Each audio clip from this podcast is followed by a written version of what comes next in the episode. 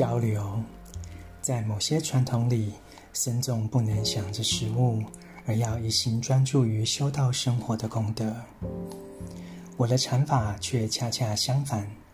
我们吃饭时就把心放在上头，把食物视为宇宙。天主教进行圣体圣事的圣餐仪式时，要把无酵饼视为耶稣的身体。在佛教里，我们把一块面包视为宇宙的身体，那块面包体现了万事万物。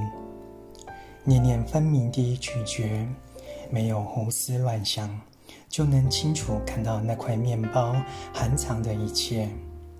这就是为何正念分明地咬下一口面包，好好咀嚼时，能够和生命各个层面真正交流。晨读一行禅师怎么吃？